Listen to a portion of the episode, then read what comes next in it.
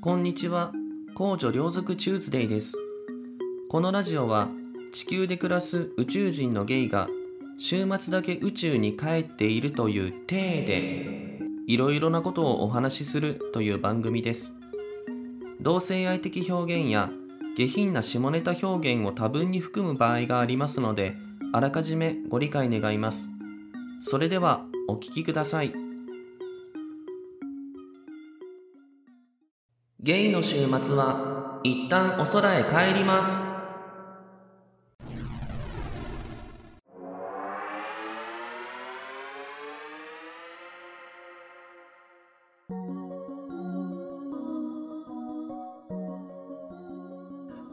皆様こんにちは。公女両族チューズデイです、えー本日は第40回目の配信となります、えーこの番組はですね、えーまあ毎日毎日あの朝昼晩と 1日ね3回更新していてでそれを毎日続けていてようやく40回目にたどり着きましたはい、このね、まあ、40回目という節目をあの迎えられて本当に皆様には感謝いたしております。そしてこれまで毎日配信を続けていた自分にもお疲れ様と言ってあげたいと思います。嘘です。ごめんなさい。えー、3ヶ月ぐらいかな。あの、全く更新してませんでした。申し訳ございません。え、あのね、まあ、こういうことはね、もう何度も僕やらかしてるので、あの、更新遅くなってすいませんでしたとかね、あの、今までも何回もありますから、はい、ごめんなさい。すいません。あのですね、ちょっといろいろ忙しくて、忙しくてですね、まあ、ちょっと体力的にも精神的にも結構しんどくてですね、最近全く更新できておりませんでした。あの別に全く自分の時間がないとかね、全くお休みがなかったっていうことではないんですよ。そうじゃないんだけども、こう、休みの日は休みの日でね、こう、体もこうしんどいしね、こう、ペチャーンってこう、なんつうあの、クラゲ？越前クラゲみたいにさ、こう、こう船にこう、あ最近見ないな。なんか、越前クラゲの大量発生とかってなんかテレビで見たことない？なんか、あれがさ、こう船にパーってこう打ち上げられてさ、ペチャーンってなってるじゃん。ああいう状態になってったんですよ。お休みの日はお休みの日でね。だから、あの、ポッドキャストとかね、撮る気にどうしてもなれなくて、すいません。あの、更新滞ってました。まあ、っていうのも、あの、まあ、あの、3月から始めてた仕事が結構大変で、あの、できなかったんです。ね、本当にごめんなさい。ごめんなさいね。で、3月から始めた仕事が大変だ大変だって、まあ頑張っていたんですけれども、あの、昨日、えー、ものの3ヶ月で辞めました。すいません。ごめんなさいね、育児がなくて。あの、まあ、あの、調理の仕事してたんですけれども、まあ、いろいろとね、条件面ですとか、まあ、あとは何よりも何よりも、あの、ちょっと、本当に体を壊しそうというか、もう壊しかけていたので、あの、いろいろね、あの、ちょっと、もう無理だなっていうことでやめさせていただきました。いろいろ、あの、環境面でも、いろんなことがありまして、はい。まあ、それはおいおいまたお話しさせていただきたいと思うんですけれども、まあ、皆様には本当に、あの、ご心配をおかけしたというか、まあ、ツイッターを更新してたので、まあ、生きてるんだなっていうことは分かっていただけてたかもしれないんですけれども、あのね、あの、更新まだですかって楽しみにしてくださっている方には本当に申し訳ございませんでした。ね、そうなんですよ。なんかね、僕全然更新してないのに、あの、すごくなんか再生していただいてて、前回の39回とか、どうしたんだろうっていうぐらい再生回数をね、上がってたりとかしたんです。多分おそらくですけれども、他の、まあ、とても人気の、あの、ポッドキャストさん、たくさんいらっしゃるじゃないですか。そういう方がなんか、こう、ツイッター上で絡んでくださったりとか、リツイートしてくださったりとか、お話ししてくださったりっていうので、多分聞いてくださってる方が、こう、ね、あの、こっちにもう流れてきたのかなっていうのがあって、本当にありがたいなと思いつつも、すごく心が苦しかったですわ。ね、更新しなくてごめんねと思って。申し訳ない。うん。でね、そう、どうしようか。あ、そうなんです。私、更新してなかったのにもう3ヶ月以上前にいただいていたお便りがあって、そのお便りをね、読みたい。なんでこのタイミングで、またバトルシップがこうやって、近づいてくるわけ？聞こえます？あ、遠のいていったか。ゴーっていう音聞こえますか？くそ。いかんな。後でパルス法を打ち込んでおきますわ。あ、遠のいていきましたね。はい、ということで気を取り直して、えー、再開しますけれども、そう、お便りをね、読まなきゃいけないんです。読まなきゃいけないっていうか、あの、本当にありがたいことにいただいていたお便りがあって3ヶ月以上ほったらかしにしてしまって申し訳ございません。お読みしますね、内容を。本当にごめんなさい。はい。えー、ラジオネーム、お名前、ほくろスタイルさんです。女性の方ですね。普通のお便りとしていただきました。えー、お読みします。先日は私の拙いお便りを読んでいただいてありがとうございました。自分の文章が甲虫さんに読まれるなんてとても嬉しかったです。甲虫さんのあたふたする様子に申し訳なく感じつつも爆笑してしまいました。特に主人をイボスタイルと命名されたのにはさすがだなと思いました。そして甲虫さんの辛いねの一言は誰にも言えていない私にとって本当に救われました。ブラックホールにもやもやした気持ちをポイしてもらえたのも嬉しかったです。お便りを投稿した時は本当に浮気発覚直後だったので、私自身がどういう状況なのかわからなかったのですが、え落ち着いて当時のことを整理してお話しします。かっこお話が長くなったら申し訳ありません。全然いいんですよ。えー、我が家は自営業を営んでおり、当日の午前中は出荷作業に追われておりました。私はいつも通り、主人のパソコンを起動し、宅急便の送り状を発行しようと席に着きました。すると、ポップアップというのでしょうか。えパソコンの右下あたりから知らない女の名前と、大好き、会いたい、的な内容のメッセージが漫画の吹き出しのように出てきたのです。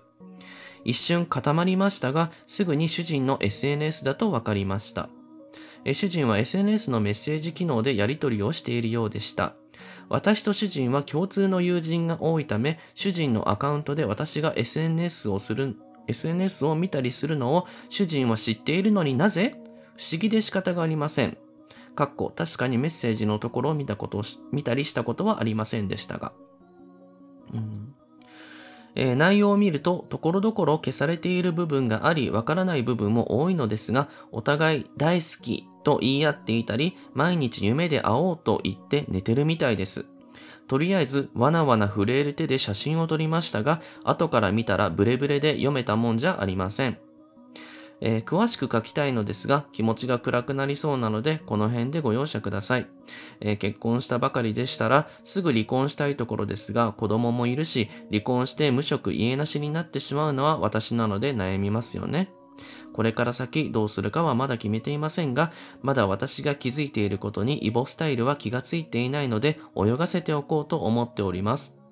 なんだか暗い案件ですし、もし甲虫さんの世界観に合わないようでしたら読まなくて大丈夫です。長文多文失礼いたしました。ああ、寝てるイボスタイルの目にタイガーバーム塗りたいはい。ということで、ほくろスタイルさんからのお便りありがとうございました。そして誠に申し訳ございませんでした。あのー、あのー、ですね、まあ3ヶ月以上、これ何、第何話だったかちょっと忘れてしまったんですけれども、あの以前この同じね、ホクロスタイルさんからお便りをいただいたんです。で、それが、まあ結婚しているご主人がどうやら浮気をしているようだと。うん、まあそういうあの内容のお便りだったんですね。で、まあその詳しく、その、じゃあどういう経緯でっていうことを書かれていなかったものですから、その時多分僕がね、あもしよろしければ詳しく書いていただけると、あのまたね、あの、お読みさせていただきたいと思いますみたいなことを言ったもんだからさ、ほくろスタイルちゃん、ほくろちゃんがさ、こうやって送ってくれたわけですよ。詳細をね、事細かに書いていただいて。で、それを私は3ヶ月以上放置していたっていう、もう本当に申し訳ございませんでした。本当に申し訳ございませんでした。あの、多分聞いている方もね、突然何の話ってなった気がするんですよ。あの、3ヶ月以上こう更新空いてて、で、再開して読んだお便りが、主人が浮気してました的な、え、何の話？みたいな。本当にごめんなさい。なんか、皆さんに申し訳ないです。あの、僕別に、これね、あの、ほくろスタイルさんが書いてあるように、世界観に合わないから読まなかったとか、そんな、なんで、そんなんじゃないです。僕がただ単に、あの、疲れてぺちゃんって、あの、くつぶれた一前クラゲみたいになってたので、あの、読めなかっただけなんです。申し訳ない。あーん、これさ、どうしましょうか？本当にね、いや、笑い事じゃないんですよ。笑い事じゃないんです。ほら、ほくろスタイルさんはさ、あのー、まあ、今、お読みしたんだけれども、結婚しててさ、で、あの、お子さんもいる、ね、いるのに、その、旦那さんがこう浮気してて、で、それを SNS のさ、まあ、SNS ってこう、ね、パソコンでど、この、なんですか、共有してたりとか同期してたりすると、なんか、ね、メッセージが表示されたりとかしちゃう。で、そういう機能によって、まあ、旦那が、あの、旦那さんが浮気してるってことを分かってしまったけれども、でも子供いるし、うん、離婚したらね、無職になっちゃって困るし、みたいなことをね、結構真面目な内容なんですよ。ね。でもほら、僕こういう経験がないもんだから、どうやって答えたらいいんだろうみたいなことをさ、前回お話ししてたと思うの。で、結局何の答えも出せずに、そして3ヶ月以上もほったらかしてっていう感じになってしまったんですけれども、なんかさ、あれですね。ちょっと、僕、浮気されたことないから、あれなんですけれども、ほら、結婚するってことはさ、その、書類を交わしてるわけでしょ？契約？まあ、婚姻届を出すわけでしょ？で、いろんな、その権利だったり、その分の責任だったりってものがいろいろ発生してくるわけじゃないですか。ね。で、その、なんだろうな。で、これ、旦那さんが浮気をしているっぽい。まあ、お互いにその浮気相手っぽい人と大好きって言い合ってたりとか、夢で会おうとか言って寝てるみたいなさ、クソみたいなやりとりしてるわけでしょ？で、そういうのを見たらさ、なんだろう。うーん、こう、法的な何かとかさ、あのー、な、何？こう、手続きとか契約みたいなものがさ、今までそれがなんつうの、安心だったりとかさ、自分のその生活とかさ、これからの、うん、まあ、結婚生活というか、あの、そういうもの、家族を作るっていうものの、あの、基礎となるものだった。ね。要するに安心を得るために必要な、なんて言ったらシステムだったりとか、えっ、ー、と、契約だったりとか、もう本当に語彙力がなくて申し訳ない、だったものっていうのがさ、急にさ、こう、自分を縛るものになったりとかしますよね。うーん、難しい話ですよね、これ。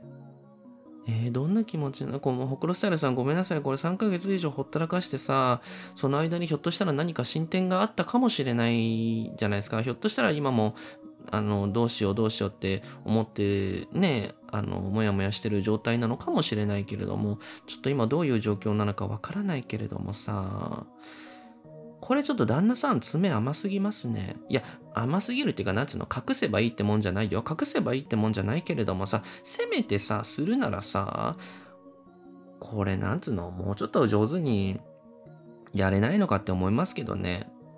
うん。いや、その浮気自体がね、どう、あの、良くないっていうこともあると思うけれども、うん、ただ僕はその、ほら、他のさ、ご家庭のことはよくわからないものだから、あの、浮気がしたから、あの、なんつうの、もう犯罪人だ、みたいなさ。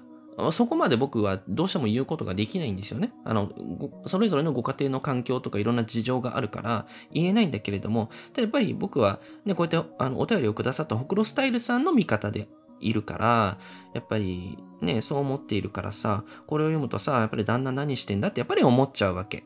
思っちゃうわけでしょ。で、このさ、あの、ほくろスタイルさんも書いてるけどさ、なんて言ったらの、その、ほくろスタイルさんが、あの、何？この SNS を見たりするのを知ってるのになんでそこでこのメッセージが表示されるその浮気相手っぽい人とさあのメッセージが表示されてるのをさ見れるような状態でほっといたりとかさしちゃうんだろうね。本当に意味がわかんない。わざとやってんのかな？うーん。ちょっとよくわかんないわ。かわいそうに後から見たらブレブレで読めたもんじゃないですがっていうぐらいあの手が震えちゃって写真を撮ったんだって。ねえ。いや、なんか、このさ、イボスタイルがさ、まあ、イボスタイルっていうのは旦那さんのことね、ほくろスタイルのさんの旦那さんだからイボスタイルね。このイボスタイルがどういうつもりだったのかわかんないけれどもさ、この浮気相手っぽいさ、あじゃあ、どうしよう。あの、魚の目スタイル？魚の目スタイルとさ、どこまでそあのそういうことなのかっていうのはちょっとね、わかんないよね、これね。うん、この、なんだろう、SNS のさ、ポップアップみたいなこうメッセージがポンって出て、それを見てしまったがゆえの、この疑心暗鬼の状態っていうのなんか確かな確証もないじゃないですか。それで多分余計モヤモヤするんだろうなって思う。うん。いや、僕ね、あの、ちょっと前にほら、あの、17歳も年下の子にね、片思いしてたじゃないですか。うん、今もうその気持ちどっか行っちゃってるんですけど、あの、まあ、その話もまたしますわ。で、ですけど、なんかもし、例えばそれでさ、自分が結ばれててさ、仮によ、仮にの話だよ。あんたたち分かってるよ。別に現実はそうじゃないってことは、あんたたち分かってるけれども、仮に結ばれてたとしてさ、で、その、それでさ、家庭を築いてさ、子供できてさ、まあ、結婚してさ、なのにさ、こういうことをされてたらさ、それはもう毎日気が気じゃなかったと思いますよ。だってあの時の僕狂ってたもん。あの、皆さん分かってると思うけど あの、なんか特別会の何回目か忘れたけど、なんか、あの、ぐちぐちぐちぐちね、ケイ君のことをなんか話してた時とか狂ってたもん、やっぱり。うん。あの、なんで、あの、やっぱりね、わからない、ホクロスタイルさんが、の心情をさ考えると、すごくね、胸が痛くなるんです。で、本人はさ、ほら、子供もいるし、まあ、さっきも言ったけれども、そういろんな条件的にね、やっぱり離婚しちゃうことが今難しいというのがある、そういう状況がある。でも気持ち的には今すぐにでも離婚したいっていう、こう、板挟みになっているっていう状況じゃないですか。何が正解かっていうのは本当にわからないから、なんか僕何もアドバイスできないなって思うんですよ。思うの。思うんだけど、なんか、ほくろスタイルさんが、なんだろうな、やっぱり心穏やかに過ごせる環境をを作っていただくというか、そうなってもらうのが僕は一番だと思うから、あーどうしたらいいんだろうね。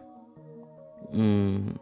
まあ、今泳がせているっていう書いてあって、で、これ3ヶ月以上経ってるから、今泳がせた結果何かひょっとしたら分かったのかもしれないし、まだ何も分かってないかもしれないけれども、うーん、もし僕だったらですよ。もし僕だったら泳がせた結果、まあ分かっまあ、確実に浮気をしてるなっていうことがはっきりしたとするじゃないですか。例えば。まあ僕はそこまで多分すると思うんです。だって気になっちゃうから、見ないふり、見て見ないふりって多分できないと思う。本当に好きな相手だったりするとね。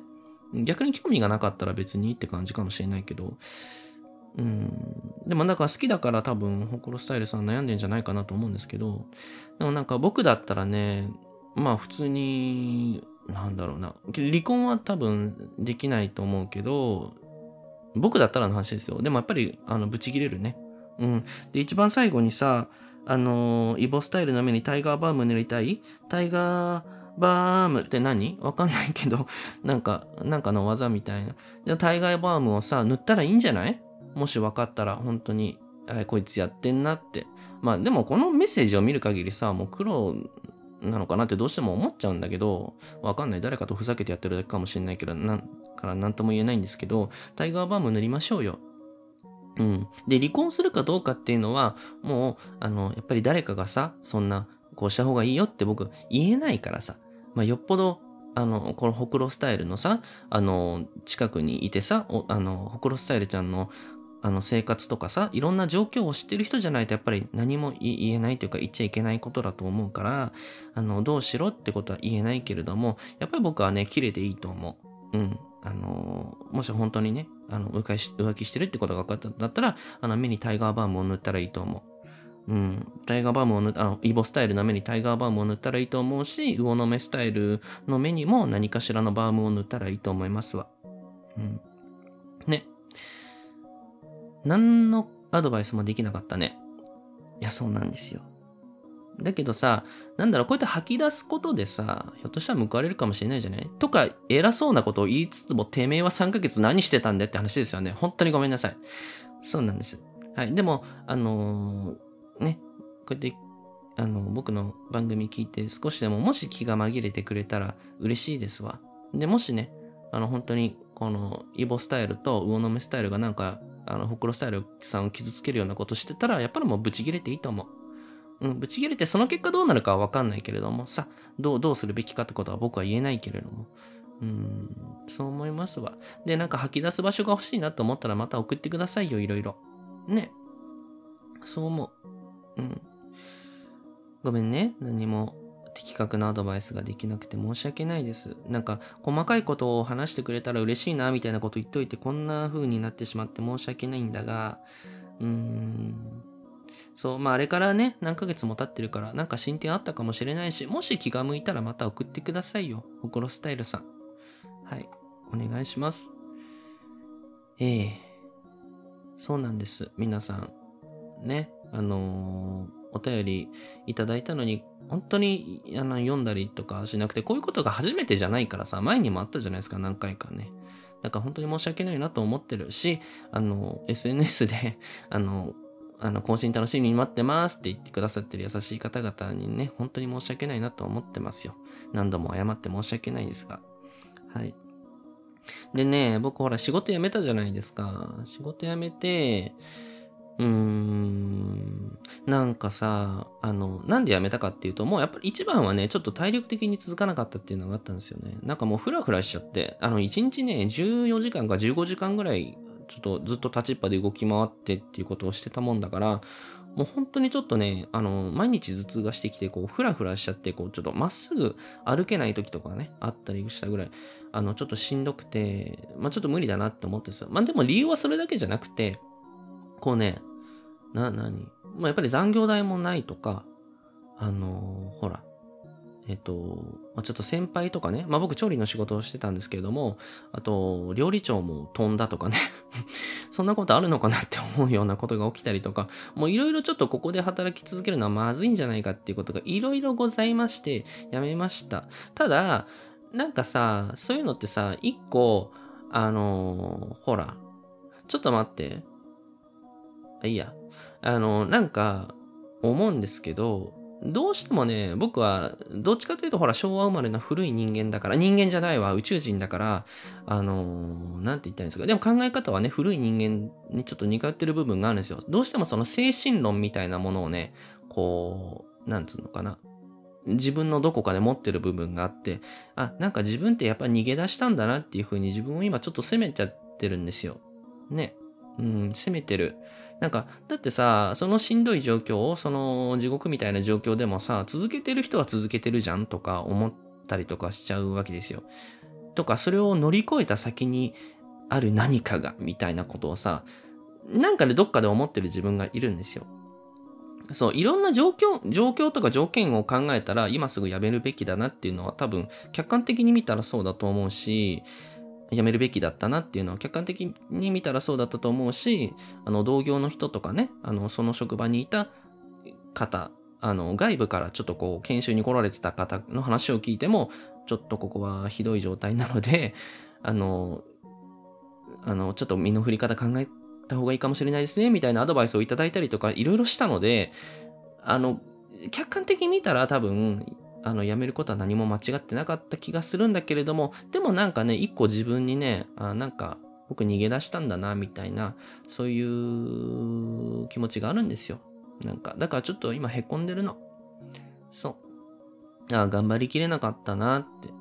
うん、だって勉強、勉強になることはあったからさ、あの、お料理のね、調理の勉強になることはあった。ただ、あまりにもちょっとしんどすぎたし、あまりにもちょっと労働環境というかね、あの、ちょっとこれ法律的にもどうなのっていうところが多すぎた。だけれども、やっぱり僕は逃げ出したのかなって自分で思っちゃうんですよ。何なんでしょうかこれ。皆さんにもそういうところあります？ないのかしら？よくわかんないけれども。今日はベラベラベラベラ喋りますね、僕ね。まあ、久しぶりだからかな。うん。なんかあれだね、なんか、あのさ、あ、全然関係ないことを思い出しちゃった。いいですか？あの、職場に一週間ぐらい前かな、あのー、その、働いてる先輩のお子さんがいらしたんですよ。えっと、まあ男性の方なんですけど、えっと、奥さんと、とお子さんが、えっと、旦那さんが働いてるところにちょっと差し入れ持ってね、すごい美味しいなんかシュークリームみたいなの持って来てくださったの。で、小さいお子さん、まだ、本当にちっちゃい、まだ言葉も喋れないぐらいのお子さんなんだけれども、が、もう連れてきてさ、わちゃわちゃしてたわけ。で、まあ僕はあの遠くの方で仕込みをやってたもんだから、全然そこの輪には入らなかったんだけれども、その時思ったのがさ、女性って大変だなって思ったんですよ。いや、まあ女性も、まあ男も女も大変なんですよ、生きていくのはね。あの女も男もみんな大変なんだけれども、いやその時思ったのがさ、なんか、はぁ、かわいい。なお名前何くんっていうの？っていう、その、あの、子供ね、あの、その先輩のお子さんを見た、その、ホールの人たちだったりとか、同じ調理場で働いてる人たちだったりが、が、わーって来て、女性たちが、え、お名前何くんっていうのかわいい。今、今、おいくつですか？とか、今おいく、いくつなの？とか。で、なんかすごい話しかけてるんですよ。本当に大変だなと思って。いや、何が大変かっていうとさ、そんなことしなきゃいけないと思ったんですよ。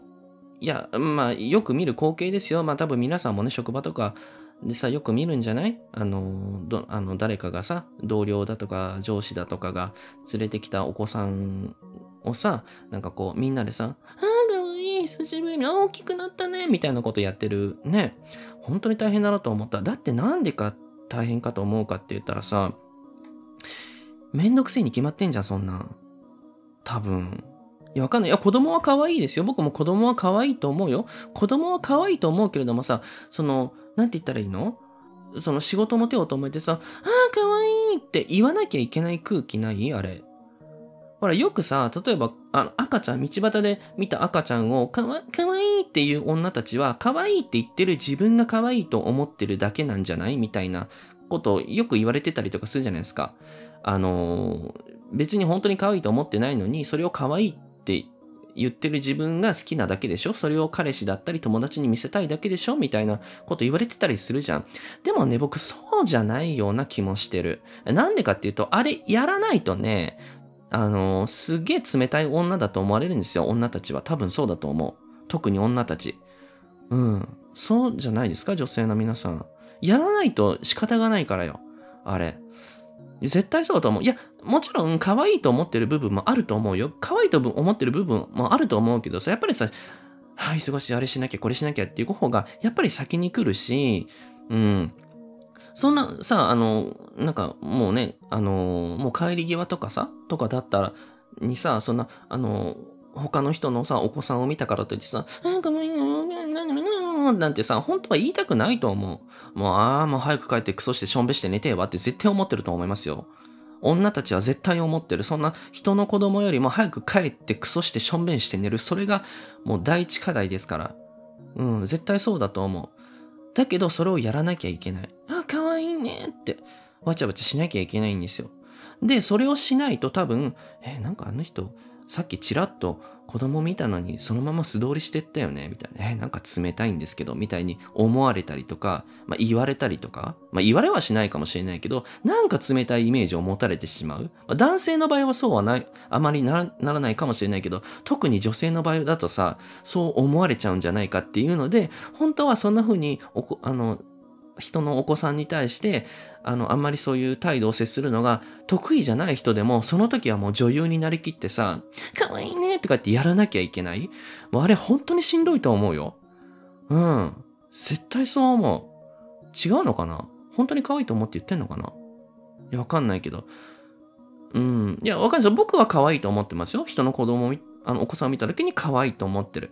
うん。じゃあなんでかって言ったら僕宇宙人だからさ、宇宙人なんですよ。そう、だから別に、あのー、あのー、お前たち人間のことは、その、そこら辺の犬猫と同じように可愛いって、あの、小動物と同じように可愛いと思ってるわけ。嘘ですよ。ごめんなさい。暴言を吐きましたけれども、うん、あの、僕は他人の子供も可愛いと思ってます。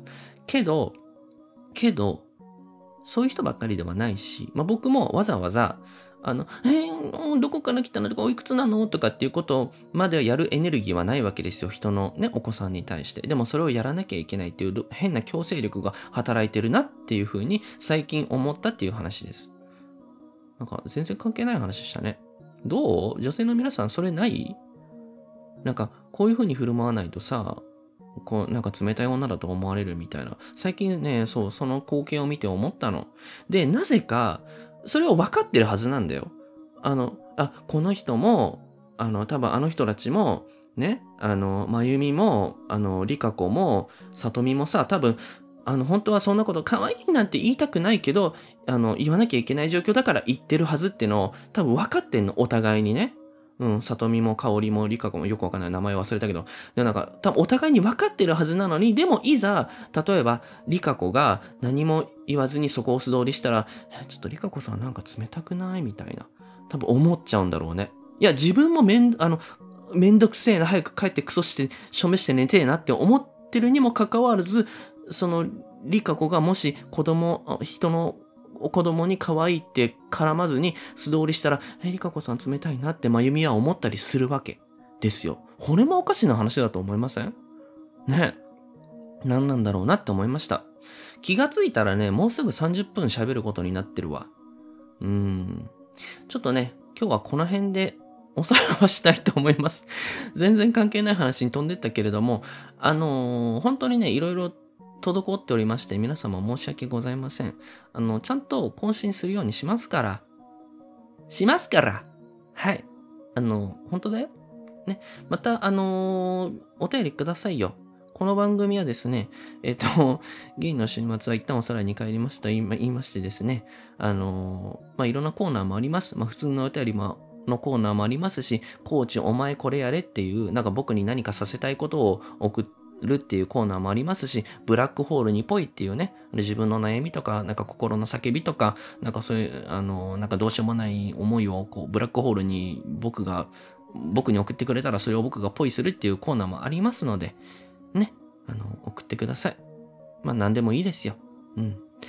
ということで、えー、本日もこの辺でおさらばしたいとおります。おさらばしたいと思います。